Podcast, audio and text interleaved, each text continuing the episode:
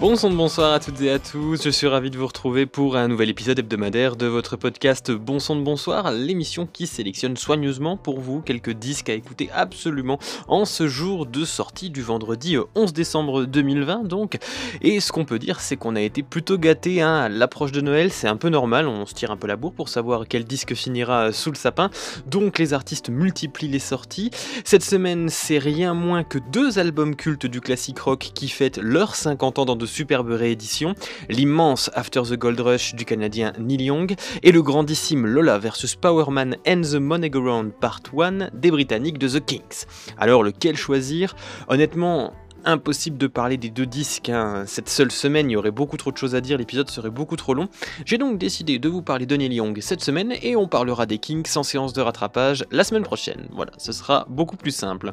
On programme également un magnifique live du groupe de rock progressif polonais Riverside, un album solo enregistré pendant le confinement du bluesman gothique John G. Presley, un EP de reprise du chanteur pop britannique James Blake, et enfin un disque fusion totalement inclassable du bassiste québécois Antoine Fafard, qui pour l'occasion s'est adjoint les services de celui qui est certainement le batteur de rock progressif le plus en vue en ce moment, j'ai nommé Gavin Harrison. Voilà un superbe programme pour ce vendredi 11 décembre qui j'espère vous plaira, qu'on décortique tout de suite, allez c'est parti On démarre donc cet épisode avec un bond d'un peu plus de 50 ans en arrière pour se retrouver à l'aube de l'an de grâce 1970. À cette époque, le Canadien Neil Young est en plein enregistrement d'un disque qui va devenir culte, déjà vu, oui, en français, du euh, CSNY, comprendre Crosby, Stills, Nash et Young, un trio que Young, qui a déjà traîné ses guêtres auparavant avec Stills au sein du Buffalo Springfield, rejoint alors qu'il commence seulement son envol en solo. Son deuxième album Everybody Knows This Is Nowhere, paru en 1969, le voit enregistré pour la première fois avec le batteur Ralph Molina, le bassiste Billy Talbot et le guitariste Danny Vitton, trois musiciens qui suivront Young sous le nom du Crazy Horse. Voilà, ça doit vous dire quelque chose forcément.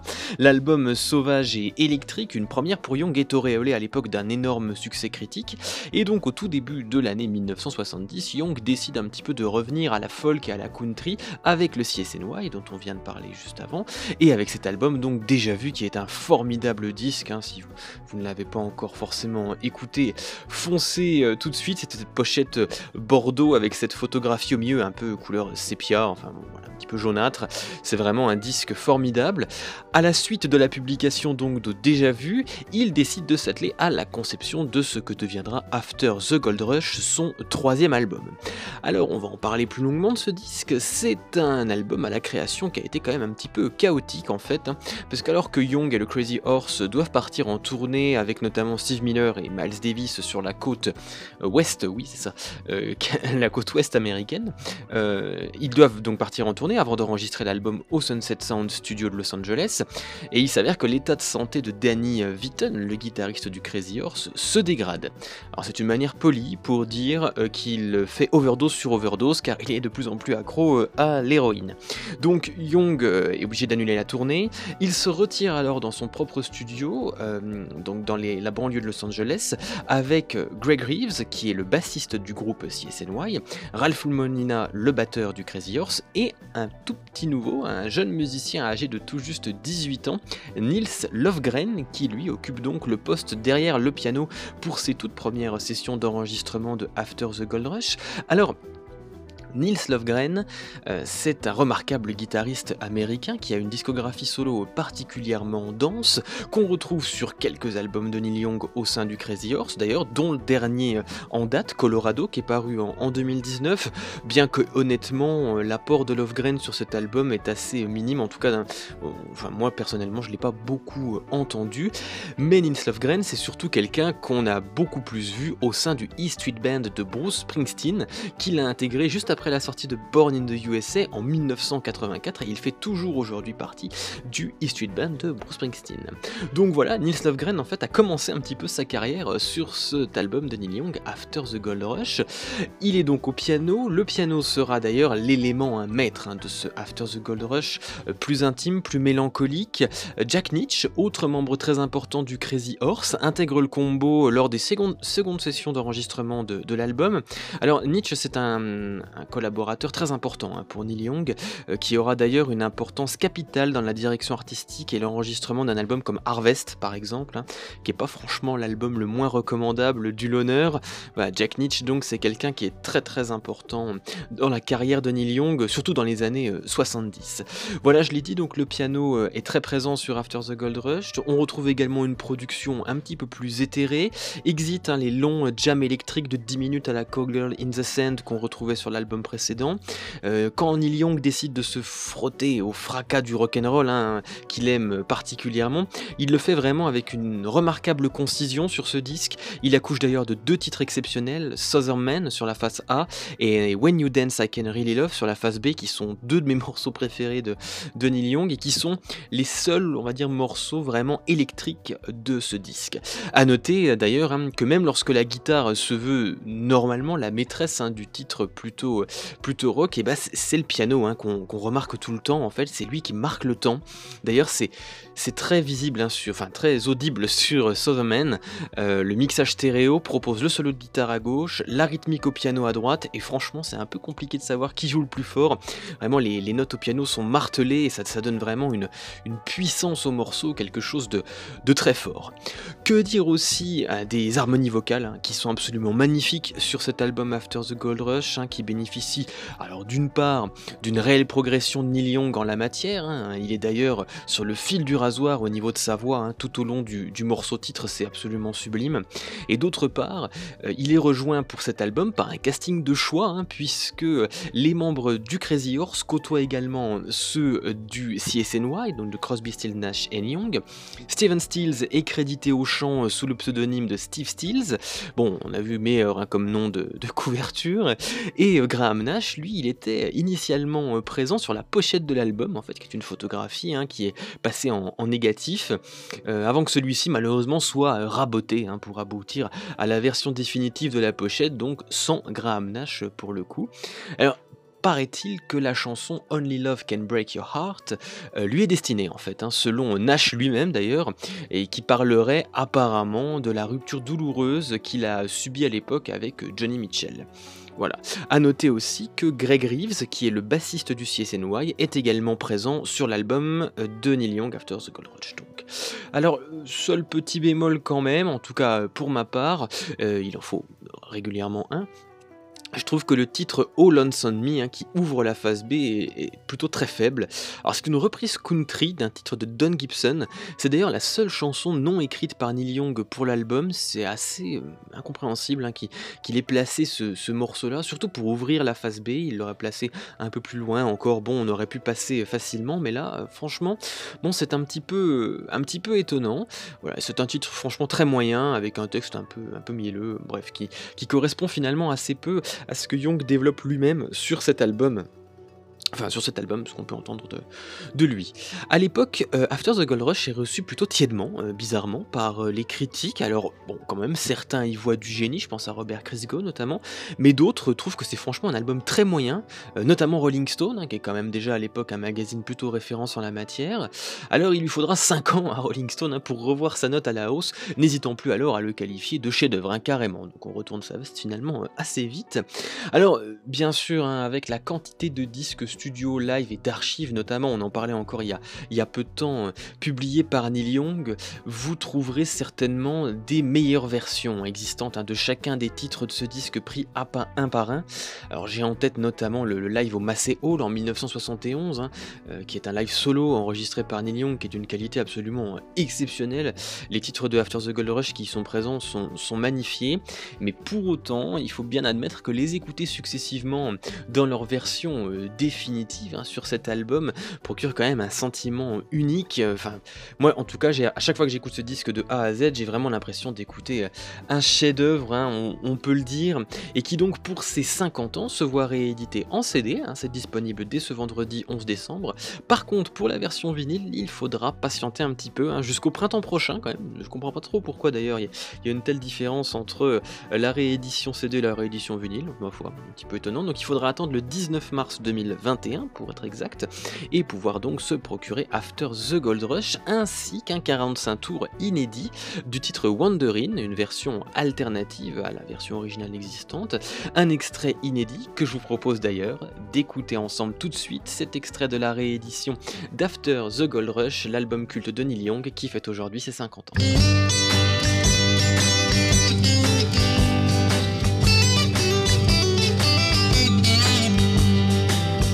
I've been walking all night long. My footsteps made me crazy. Baby, you've been gone too long. I'm wondering if you'll come home. I'm hoping that you'll be my lady. I'm wondering if I'll be alone, knowing that I need you to save me.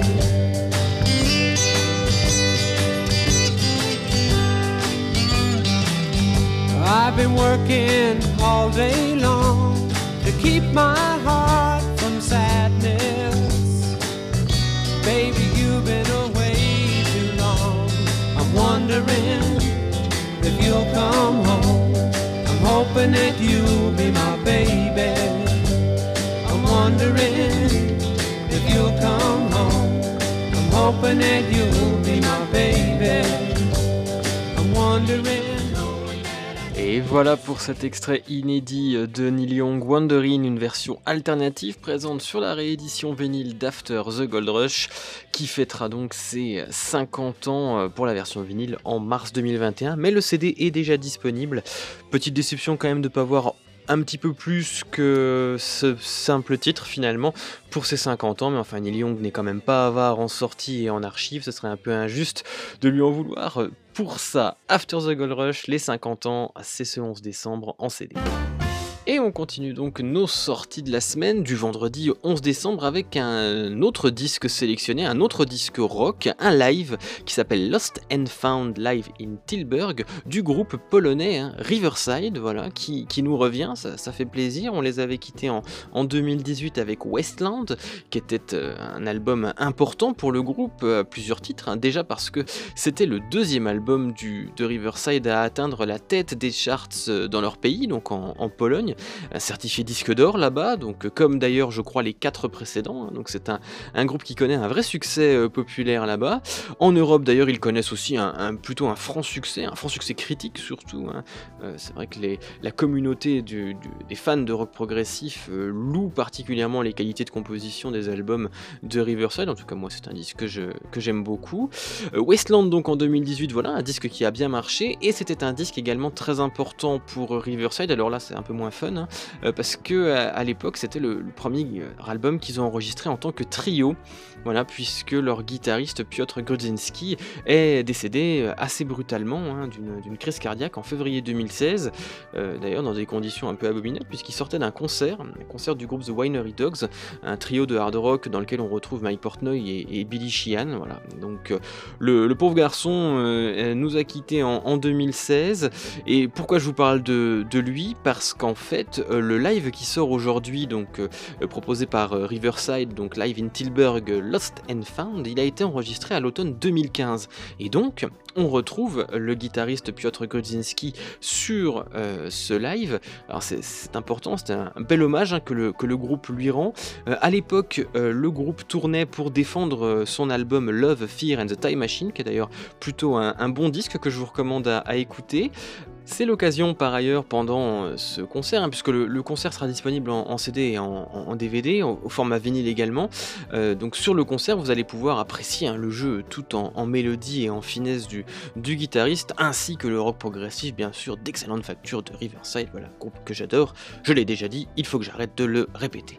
Alors pour l'occasion, le combo interprète d'ailleurs des titres de ces six albums studio, hein, y compris leur incroyable titre d'ouverture de leur premier album qui s'appelle The River, qui est une pièce de 12 minutes dont je ne me suis jamais vraiment remis en fait. Hein. J'ai écouté ce morceau, enfin, quand j'avais découvert Riverside, j'ai commencé par leur premier album, euh, j'ai écouté cette première, cette première pièce euh, d'ouverture, ce premier morceau de Same River, et franchement, ça m'a laissé une impression incroyable. Je pense que ça joue quand même beaucoup, hein, la, première impression euh, au niveau des, de, nos goûts, de notre perception en tout cas d'un album, peut-être pas d'un artiste, parce que bon, faut peut-être pas s'arrêter là, mais en tout cas pour un album, je pense que ça joue beaucoup, et à l'époque, en tout cas, moi, ça m'avait totalement secoué, et je suis très content de voir que le groupe propose une relecture live de ce titre.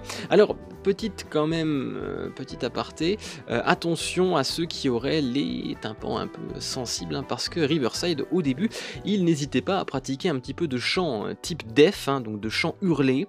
Alors ils n'ont pas gardé cette habitude très longtemps, mais ne soyez pas étonnés si jamais pendant ce live vous entendez brailler un petit peu, ce n'est plus du tout le style du combo, donc vous pouvez largement vous reporter sur leurs derniers albums studio qui sont euh, totalement euh, en chant clair. Alors cette sortie, elle intervient seulement quelques semaines après la publication de l'excellent album Through Shaded Woods de Lunatic Soul, le projet solo de Marius Duda, qui est le leader du groupe Riverside, donc le chanteur et guitariste rythmique. Euh, Through Shaded Woods, voilà, c'est un disque dont j'ai déjà parlé dans mes podcasts, je vais pas y revenir. C'est un excellent album, franchement, un album de, de folk slave, de folk type nordique un petit peu, donc que je, que je vous recommande franchement d'écouter et qui change beaucoup, hein, puisque Lunatic Soul avant euh, proposait des albums plutôt euh, typés ambiante électronique.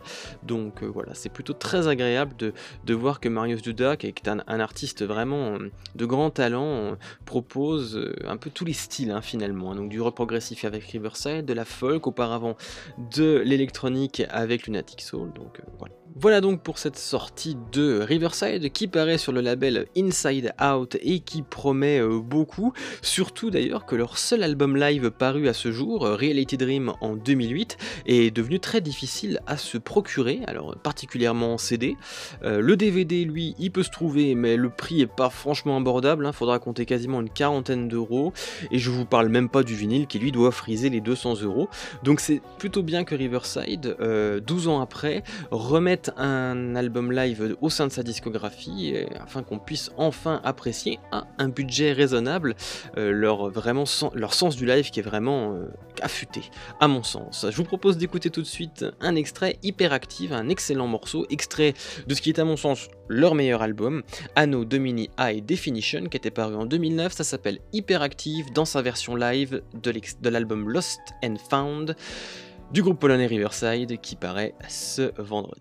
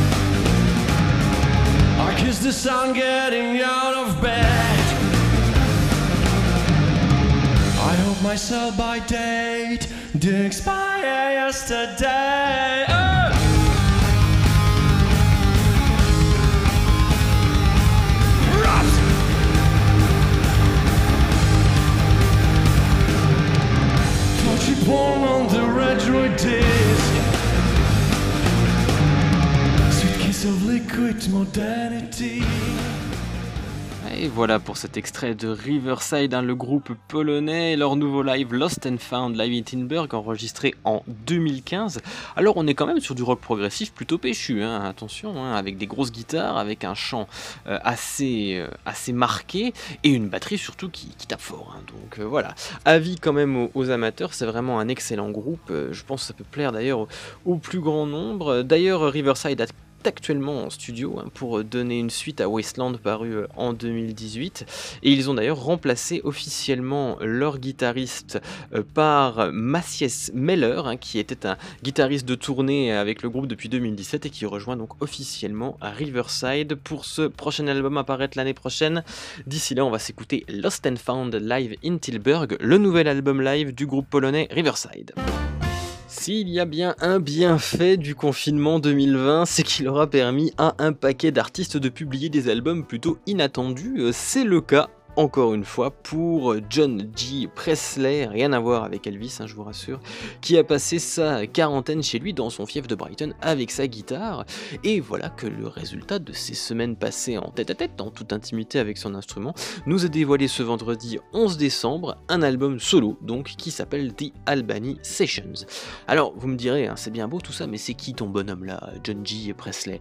Minute papillon, je vous explique tout. Alors, John G. Presley, c'est un musicien britannique originaire de Brighton, ça je l'ai déjà dit, découvert l'an passé au gré de l'écoute de son premier album, As the Night Draws In, qui, il faut bien l'admettre, m'avait laissé une très forte impression, hein, guitare stridente et lourdingue à la Queen of the Stone Age, une voix rocailleuse à la White Buffalo, le bonhomme développe un blues plutôt sombre, enfin c'est pas franchement un, type marrant. Euh, le blues est sombre, hanté, électrique, voilà, une vraie pépite hein, que cette découverte, assez fortuite d'ailleurs, je suis absolument incapable de me rappeler comment j'ai découvert euh, ce garçon, enfin c'est pas grave, c'est le résultat qui compte. Il développe aussi un style, photographique assez marqué dans toutes ses, euh, toutes ses publications énormément de photos en, noir et blanc. Euh, le, gars prend beaucoup la pose avec son, côté un peu dandy. Euh, voilà.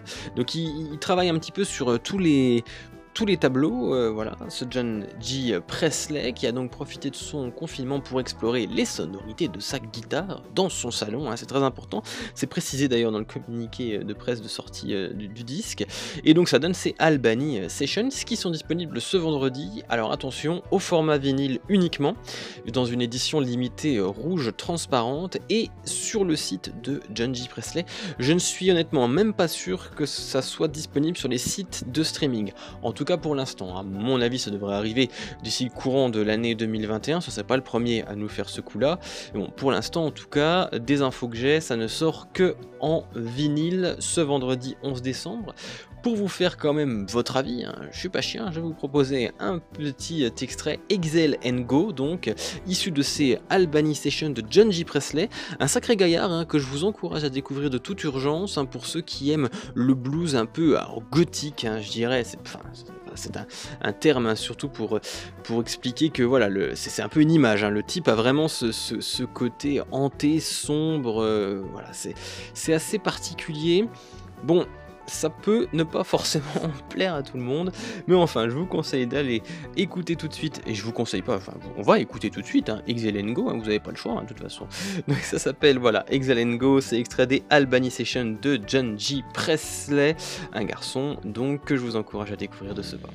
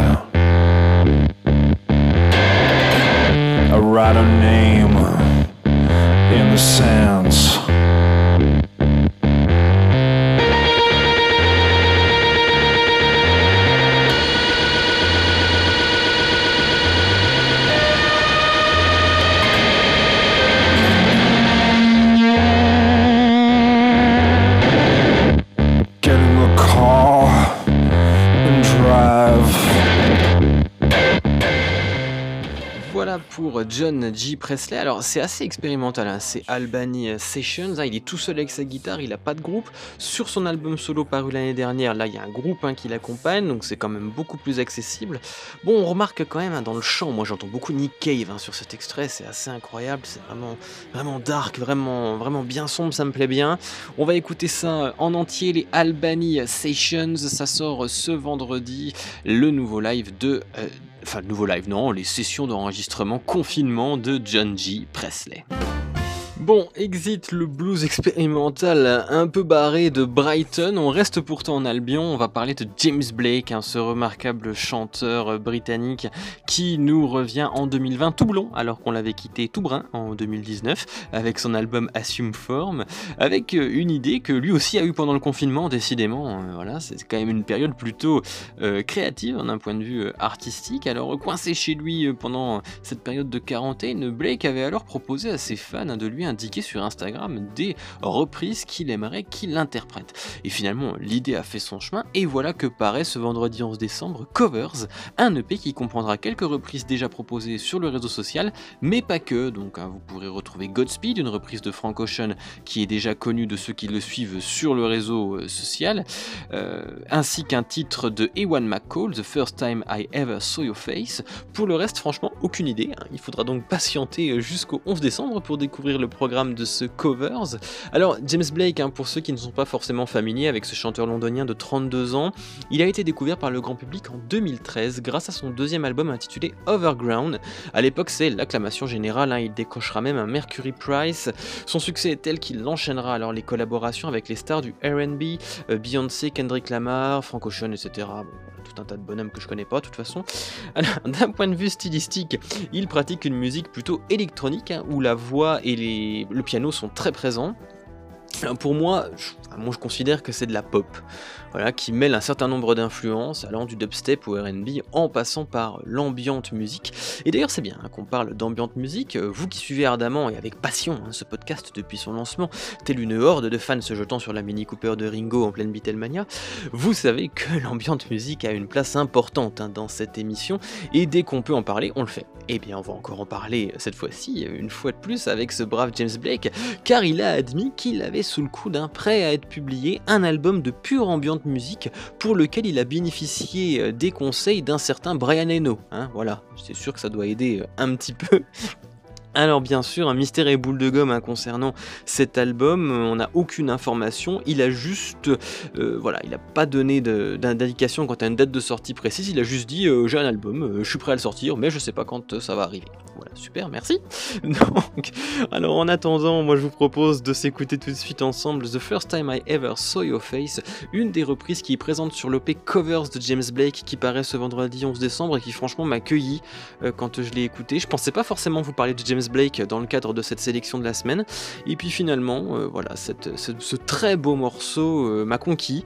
Donc euh, je vous le fais découvrir tout de suite. Ça s'appelle The First Time I Ever Saw Your Face, une reprise de Ewan McCall par James Blake, présent sur le P Covers qui sort ce vendredi 11 décembre.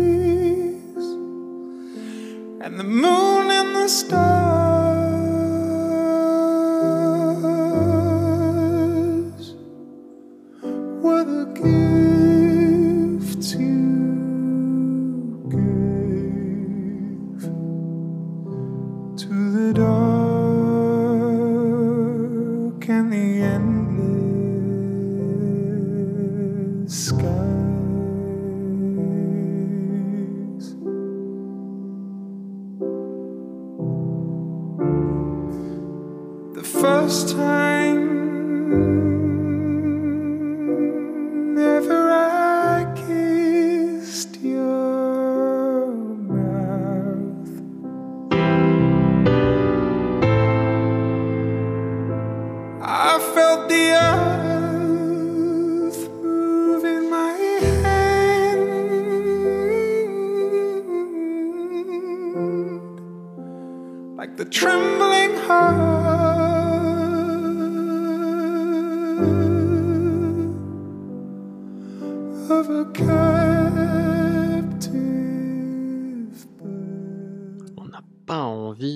Envie d'interrompre James Blake pendant ce morceau, mais enfin le podcast est déjà un petit peu plus long que d'habitude, alors il va falloir euh, l'arrêter. Ça s'appelle The First Time Ever I Saw Your Face hein, de James Blake euh, sur son EP de reprise qui paraît ce vendredi 11 décembre.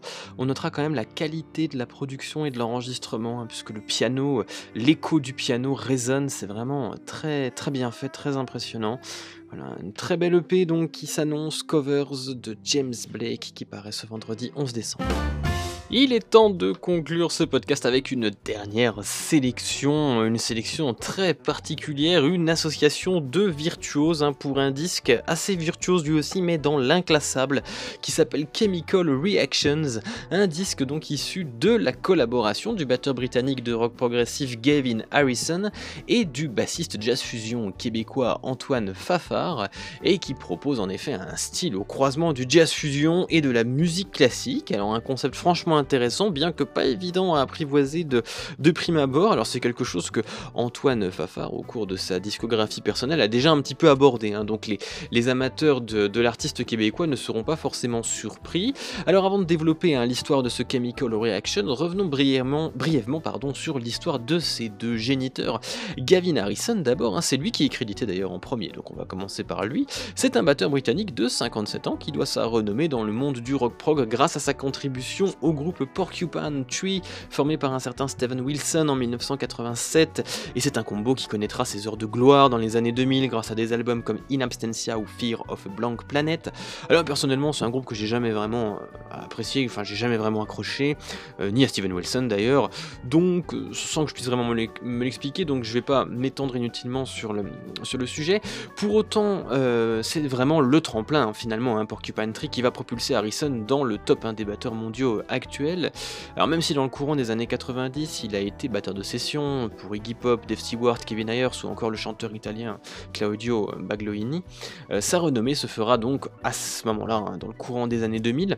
Il intègre d'ailleurs au même moment, donc dans les années 2000, une version moderne du King Crimson, euh, puis il rejoint en 2016 le groupe de Bruce Sord, les excellents euh, Pineapple Thief, d'abord en tant que musicien de session, puis finalement de manière permanente en 2017. D'ailleurs, Pineapple Thief a publié un excellent disque cette année, Version of the Truth, alors un album qui fait plutôt euh, débat, hein, pour une raison d'ailleurs qui est liée à Gavin Harrison. Certains trouvent en effet que ses talents euh, ne sont pas suffisamment mis euh, en avant dans ce dernier disque de Pineapple Thief. Alors, je trouve personnellement au contraire que son jeu, tout en subtilité, est remarquable de précision et de finesse. Alors, pour sûr, hein, ce n'est pas un batteur qui est dans l'ultra démonstration, comme peuvent l'être certains frappeurs. Je pense par exemple à Mike Portnoy, hein, pour ne citer que lui, alors qui est un formidable batteur. Attention, c'est un type que j'adore, euh, mais il a une approche beaucoup plus expressive hein, finalement de son art que Harrison, qui lui va vraiment jouer sur le charleston, sur des rythmiques un petit peu euh, particulières, sur des fractures de, rythme. Donc voilà, c'est totalement euh, différent. Alors, c'est qui est certain aussi, c'est que Harrison a, une énorme culture jazz. hein.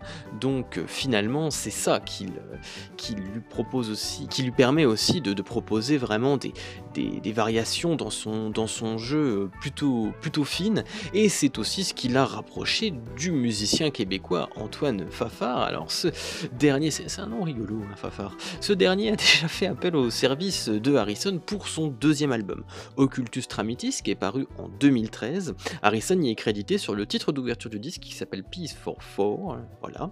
Antoine Fafard, donc un jeune bassiste issu du milieu jazz fusion qui commence sa carrière solo en 2011, euh, juste après avoir dissous son groupe Spaced Out avec lequel il jouait depuis 10 ans.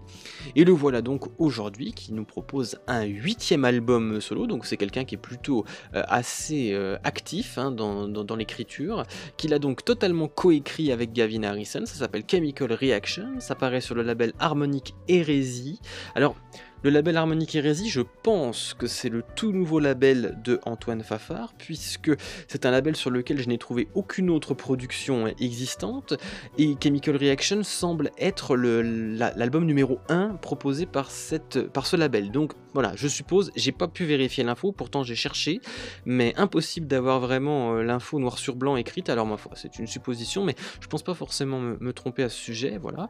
Euh, donc pour ce nouvel album Chemical Reaction coécrit avec Gavin Harrison, euh, Fafar euh, se voit euh, rejoint par son violoniste de, longue date, hein, Jerry Goodman, qui avait déjà travaillé avec Harrison d'ailleurs sur l'album Occultus Tramitis. Donc voilà, tout ce petit monde propose un style assez improbable, je l'ai déjà dit, entre jazz fusion, musique classique, le tout avec la batterie de Gavin Harrison qui est vraiment très mise en avant. Hein, donc ça peut être, même si le style de musique dans l'absolu ne vous convient pas forcément, il y a un grand nombre de vidéos qui existent sur YouTube où Gavin Harrison justement euh, montre comment il joue tous ces morceaux. Ça peut être assez intéressant pour ceux qui préfèrent la, partie plus technique hein, de ce style de, de musique. Alors on notera par ailleurs que sur cet album, Chemical Reaction, euh, on retrouve deux morceaux enregistrés par le duo Harrison Fafar, donc avec l'orchestre philharmonique tchèque Janacek en mars 2016. donc c'est deux très beaux morceaux avec un petit peu plus d'emphase et de puissance dans la partie orchestrale. Euh, donc voilà, c'est à peu près tout ce que je voulais dire. Ce sont deux morceaux aussi qui concluent l'album. Voilà, c'est ce que je voulais dire. Donc un projet, voilà, comme finalement de longue date, hein, puisqu'on voit que certains titres ont été enregistrés en 2016. Et Chemical Reaction donc sort ce vendredi. Je vous propose d'écouter tout de suite un extrait pour conclure cette semaine de sélection. Ça s'appelle Singular Quartz.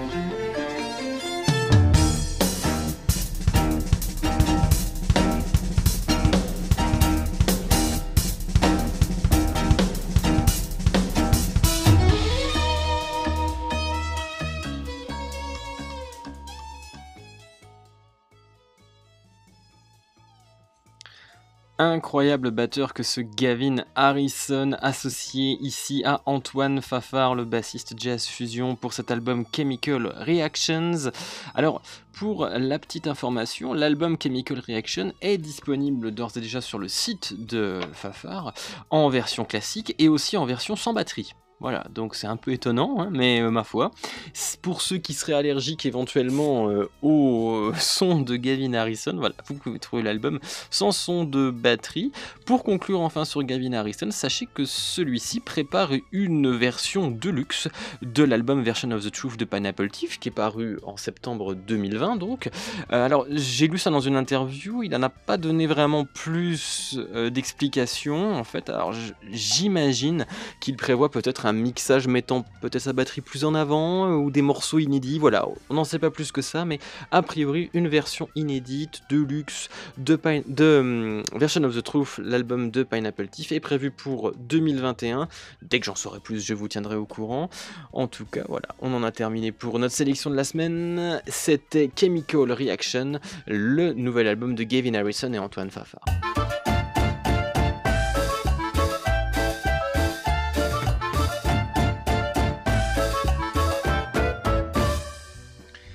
Et voilà, on en a donc terminé avec notre sélection du vendredi 11 décembre. J'étais ravi de préparer ce numéro pour vous. J'espère que ces 5 albums vous ont plu, vous ont permis de découvrir de nouvelles choses, de redécouvrir des classiques, euh, voilà, que vous avez pu faire un petit peu votre shopping de Noël dans ces propositions. Alors pour rappel, la liste des albums dont on vient de parler est disponible dans la description de l'épisode. Je vous ai aussi répertorié un petit agenda hein, des autres sorties dont je n'ai pas parlé euh, cette semaine, mais qui sont des disques aussi intéressants sur lesquels vous pouvez aller jeter une oreille si vous avez le temps.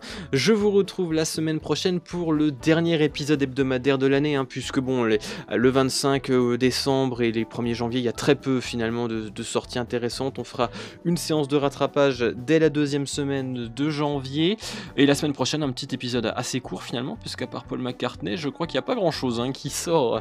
Donc euh, voilà, on devrait se revoir une petite fois encore en 2020 et ensuite on passera à 2021, il est temps. D'ici là, surtout, euh, prenez soin de vous, écoutez du son et surtout du bon.